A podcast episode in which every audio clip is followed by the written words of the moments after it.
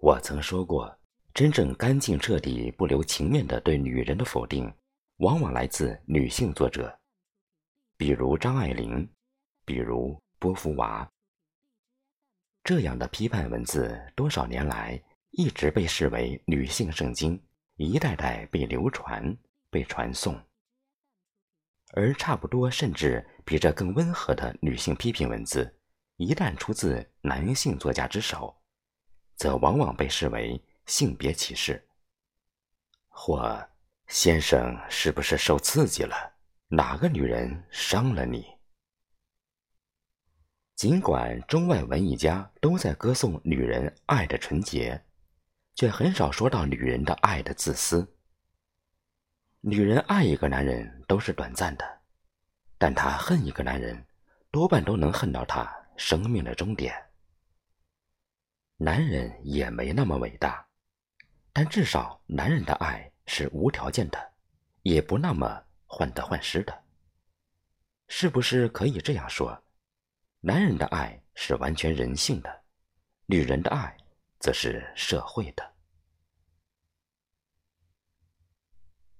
呵呵，幸好这话没出自老酒葫芦之口，否则性别歧视这顶帽子，我要戴到永远了。其实，女人没思想可怕，有思想也可怕。当女人是动物时，你喂不饱她；当女人是思想家时，你别想赢她。女人一代代都在问自己：究竟找个爱我的，还是要个我爱的？其实，女人的答案都是爱我的，即便她找了个我爱的。如果这个我爱的不能变成爱我的，他就要准备好被他恨到人生的最后一战。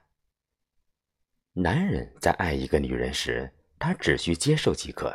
如果这个女人不能同步，女人表面上都不承认，但在内心，他们都拥护这句话。没哪个女人不渴望调戏。但女人希望的调戏都是有条件的，比如这调戏来自什么样的男人，又是怎样的级别，如何的火候，怎样的撩拨。林黛玉断然不会接受交大调戏的。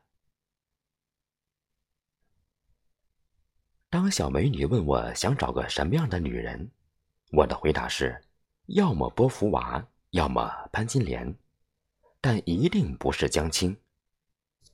女人取悦男人，无论身体还是思想，男人都希望他一分力，你倾三分邪；他用力三分，你周身倾倒；他十指轻抚，你画面全颠。